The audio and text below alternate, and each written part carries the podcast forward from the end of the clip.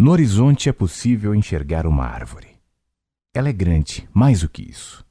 É majestosa, suas folhas imensas são sustentadas por galhos de todas as formas em várias direções. O Éden é repleto de árvores, mas aquela era única, parecia privilegiada, mesmo diante de tanta beleza. Soberana em um campo de vegetação plana, verde, limpa, a distância Ed olha fixamente para o horizonte. Enquanto vê a árvore, pensa na viagem que acabou de fazer. Visitou seu passado, viu suas origens a partir das histórias do vovô Michel e do seu bisavô Clement.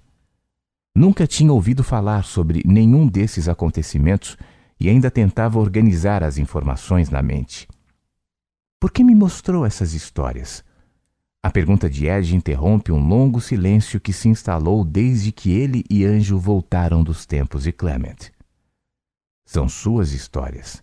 Responde Anjo, que olhava fixamente para a grande árvore no horizonte, mas logo se voltou para Ed e prosseguiu.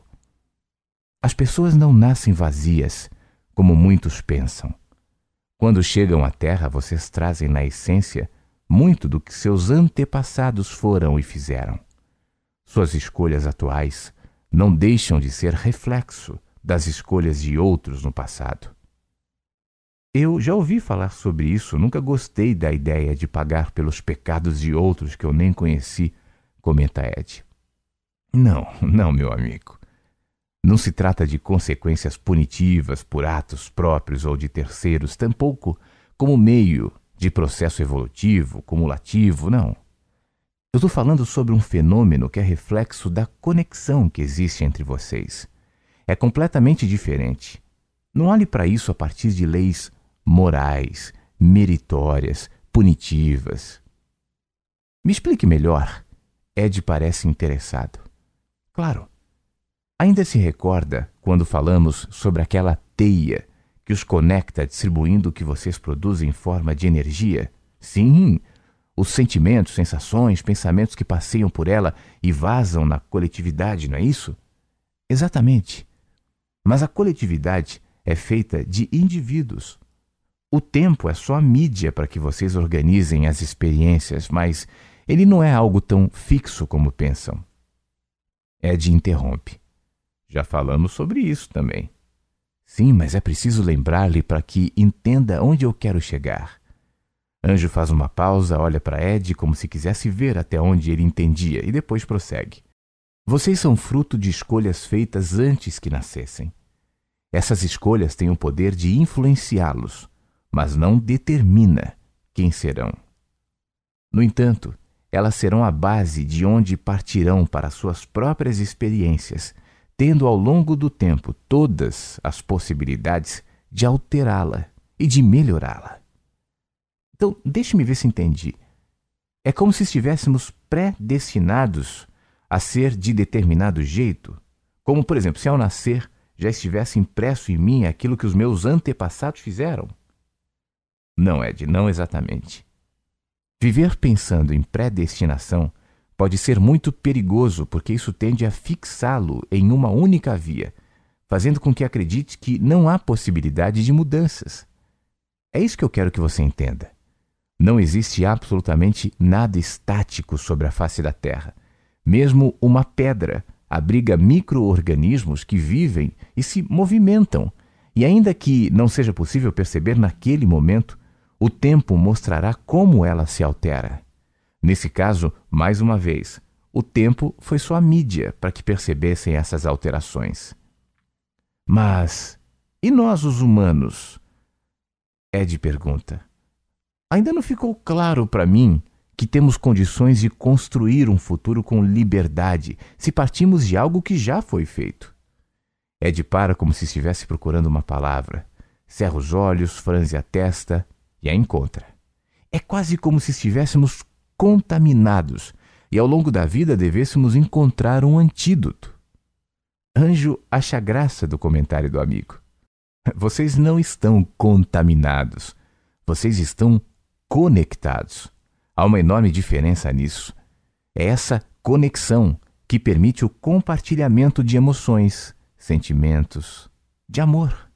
É assim porque todo fôlego de vida é soprado do mesmo lugar. Deus? interrompe Ed. Sim, Deus. É como o chamam. Tudo o que existe parte dele. Sejam os humanos, a natureza, o espaço, o tempo. É como se cada expressão de vida representasse uma variação de um pedacinho de Deus. É isso que os conecta. Como o tempo é só um fenômeno de percepção que lhes ajuda a organizar as experiências, não existe nele a condição de simplesmente deletar a energia residual do que os outros viveram e ficou no ar. Mas Anjo ainda está um pouco confuso para mim. Você está dizendo que as experiências humanas não se apagam, elas continuam no ar? Ed tenta processar a informação, para, pensa um segundo e prossegue. Isso me dá a impressão de que aquilo que vivemos são objetos hum, quantificáveis, palpáveis, que nos permite dizer: olha ali a minha experiência voando no céu. Mas o que são experiências? senão sentimentos que alimentamos a partir de algo que nos acontece. Aliás, você mesmo me disse antes que somos nós que damos significado a cada acontecimento. Então as experiências são sempre únicas, não é isso? Você está quase lá, Ed. Pense comigo. Se existe conexão, é provável que exista compartilhamento. Quem está conectado ao outro, queira ou não, transmite a ele informações a respeito do que acontece consigo mesmo. O fato do outro não perceber não evitará que de alguma maneira seja afetado pela informação que vazou e o influenciou. Esse é um padrão natural da vida e acontece entre pessoas, animais e ambientes. Você reage, por exemplo, de um jeito em uma casa noturna e outro em um templo religioso. A exposição a uma bela paisagem desperta impulsos que um supermercado não desperta. Estar na presença de um ser pacificado é muito diferente de conviver com outro deprimido. Baratas provocam reações diferentes das provocadas por filhotes de cachorro. São processos simples de interação que interferem diretamente naquilo que você está sendo naquele momento. Mas, Anjo, nesse caso, são interferências físicas, conscientes. Eu acho que não se trata dessa subliminaridade a que você se referiu quando somos invadidos por reflexos de práticas de gente que nem viva estava quando nascemos. Você tem razão, Ed. Não é o mesmo fenômeno, mas é o mesmo princípio.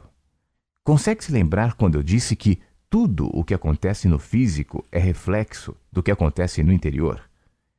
Ed concorda com a cabeça e continua ouvindo o anjo. É sobre isso que estamos falando. Assim como o físico interfere em sua alma, o invisível também influencia quem você será. Mas preste atenção, Ed. Estou falando sobre influências e nunca sobre determinismo. Sobre algo imposto, imutável, que simplesmente determinará quem você é. Não. Cada vez que você é afetado pelos reflexos de um ato praticado por outro, seja no passado ou no presente, tem a chance de dar uma resposta de amor. E sempre que faz isso, melhora o outro em você. Como todos são conectados, suas respostas em amor dá ao outro uma chance que, da mesma maneira como aconteceu com você, volta para ele, como outra via de possibilidades se ele entende e também responde em amor, criará um ciclo de pacificação que vazará para mais gente. Fantástico, Ed interrompe.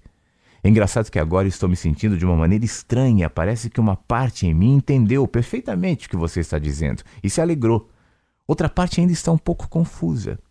Sim, a sua alma, Ed, sabe que é assim e se identificou quando reconheceu uma verdade. Talvez a sua mente ainda esteja tentando processar essas informações enquanto entra em conflito com o seu padrão fixo e intoxicado de pensar. Por isso, essa sensação de divisão interior. Isso é exatamente isso, Anjo, é assim que eu me sinto. Mas eu quero que me fale mais sobre isso. Eu sempre achei sem sentido quando ouvi alguém falar sobre as pessoas estarem conectadas, mas pelo que você está me dizendo, essa conexão nada mais é do que uma chance de nos melhorarmos mutuamente, reagindo aos impulsos a que estamos expostos em amor. Sim, é isso. É isso, Ed. É assim porque o amor é antídoto para os enganos que invariavelmente cometem ao longo da vida. Quando se deparam com o amor, imediatamente as possibilidades aparecem como meio de reconciliação, primeiro individual e depois, uma vez reconciliados consigo mesmo e pacificados pelo amor, reconciliados estarão com a vida. Mas não se esqueça, o amor só pode ser praticado na interação entre humanos, no dia a dia, no chão da vida. Entendi, entendi, Anjo, achei lindo o que disse, mas e no caso dos antepassados? Como eu posso dar uma resposta em amor para o meu bisavô Clement, que já morreu, ou então meu avô Michel, que sofreu as consequências dos atos do seu pai e agora está velho, sem chances de reverter o que já passou? Clement e Michel são responsáveis pelo significado que deram às experiências que viveram. Tanto a morte de Isabelle quanto o desaparecimento de Clement trouxeram para o seu bisavô e avô elementos que trabalhassem ao longo da vida e respondessem em amor se quisessem. A melhor resposta é deles. Só os envolvidos poderiam dar. Mas, anjo, eles viveram experiências dificílimas, como uma criança que perde os pais, ou o marido que não tem coragem de enfrentar a morte da esposa, podem dar respostas de amor. Nesse caso, eu só consigo imaginar respostas de dor. Ed, preste atenção. Respostas de dor podem ser dadas em amor, porque não há nada, nem a dor, que possa limitá-lo. Não pense que o amor se encaixa em uma lista de definições que lhe encerrem determinados comportamentos, palavras ou reações. Pelo contrário, toda reação que parte de um coração grato e pacificado, ainda que dolorido, é fruto do amor. Talvez se pareça com choro, tenha cara de dor ou isolamento, mas será amor e repercutirá no caminho como bem para quem o experimentou. Então você está me dizendo que as experiências do meu avô e bisavô foram boas? As experiências deles foram somente experiências. O significado de cada uma só os dois poderiam dar. Mas existe um detalhe. A maneira como cada um reagiu diante do que viveu repercutiu em quem viria depois. Nesse caso, você seus medos, suas certezas, suas tendências emocionais partem dessa fonte. Essa fonte é a somatória dos significados dados por aqueles que vieram antes de você. Então isso lhe serviu como guia na vida. E agora cabe a você melhorá-los e melhorá-los em si mesmo, dando respostas a tais influências sob a perspectiva do amor. Isso encerra um ciclo que está presente há pelo menos duas gerações desde o seu bisavô e abre para, que, para o que virá depois e os outros que virão na sequência de você. Para esses, um novo caminho a partir da sua mudança, das suas atitudes. Poxa vida! Ed parece um pouco atordoado. Quer dizer que minhas reações diante do que acontece vai interferir em tanta coisa, tanta gente pode ser afetada? Esse é o caldo da vida, meu amigo. Por isso vocês erram quando dizem que Deus determinou que fosse assim. Na verdade, são vocês que estão criando seus próprios caminhos a partir das conexões que estabelecem ao longo da vida e de como lidam com elas. Vocês são todos e tudo ao mesmo tempo. No seu interior vive um pedaço de cada ser que respira. Há um mundo inteiro em sua mente e a humanidade vive em sua alma. Foi assim desde o início para que pudessem experimentar na plenitude o bem do amor, que só é real quando compartilhado. Mas lembra-se quando falamos da necessidade humana de conhecer além do bem e do mal? Nesse ponto, voltamos ao princípio de nossa conversa. Sim, anjo. Eu me recordo quando disse que a escolha em conhecer o mal abriu uma janela para que o percebêssemos e, nesse caso, o experimentássemos como possibilidade, não é isso? Ainda bem que se recorda, Ed, porque isso é essencial.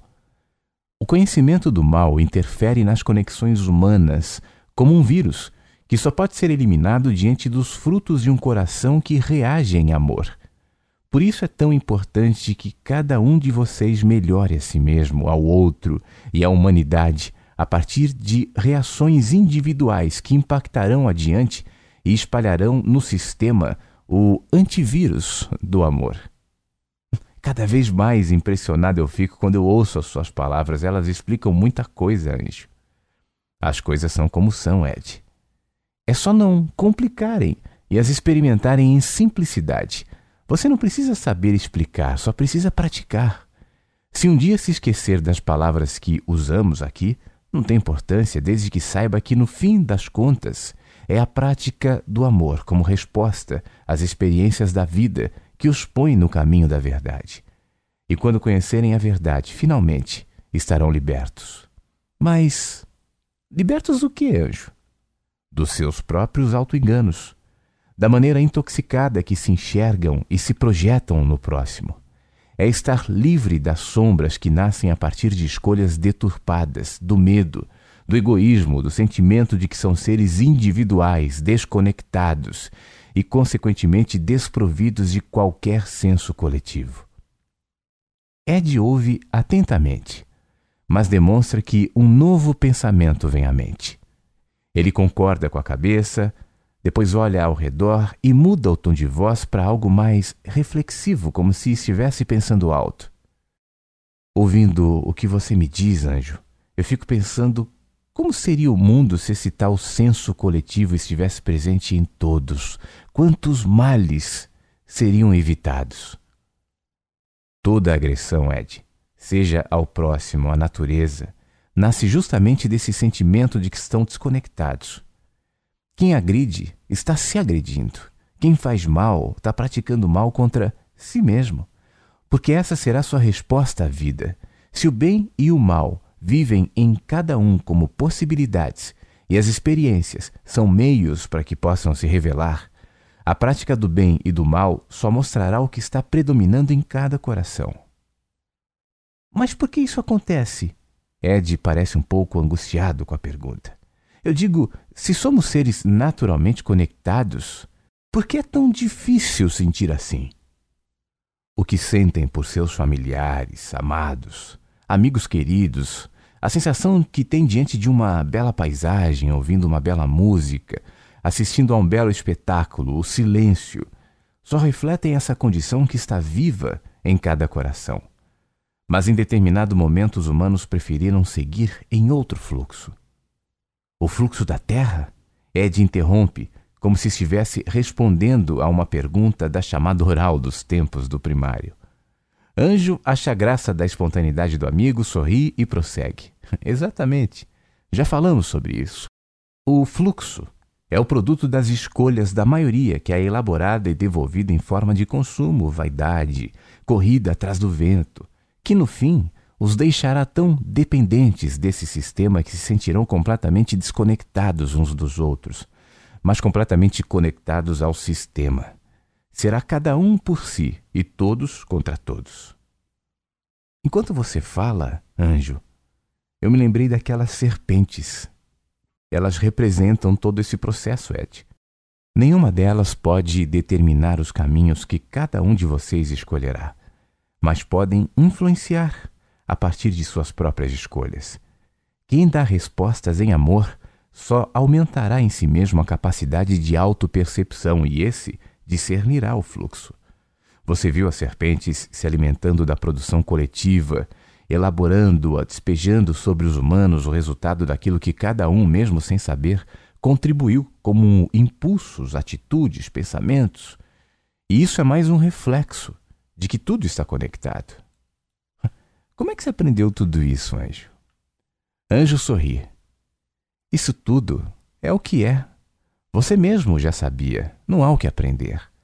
Nós só estamos aqui decodificando em palavras um sentimento que sempre existiu no interior de cada um. Outros também falam sobre isso. Pode ser uma música, um gesto, um olhar. Tudo fala o tempo todo, nós só precisamos perceber. Depois disso, um breve silêncio. Ed continua na mesma posição, com o olhar distante, fixado na grande árvore no horizonte. Parece que deixa sua mente viajar. Anjo permite a viagem do amigo e se cala até que Ed interrompe o silêncio com um comentário. Você falou sobre música.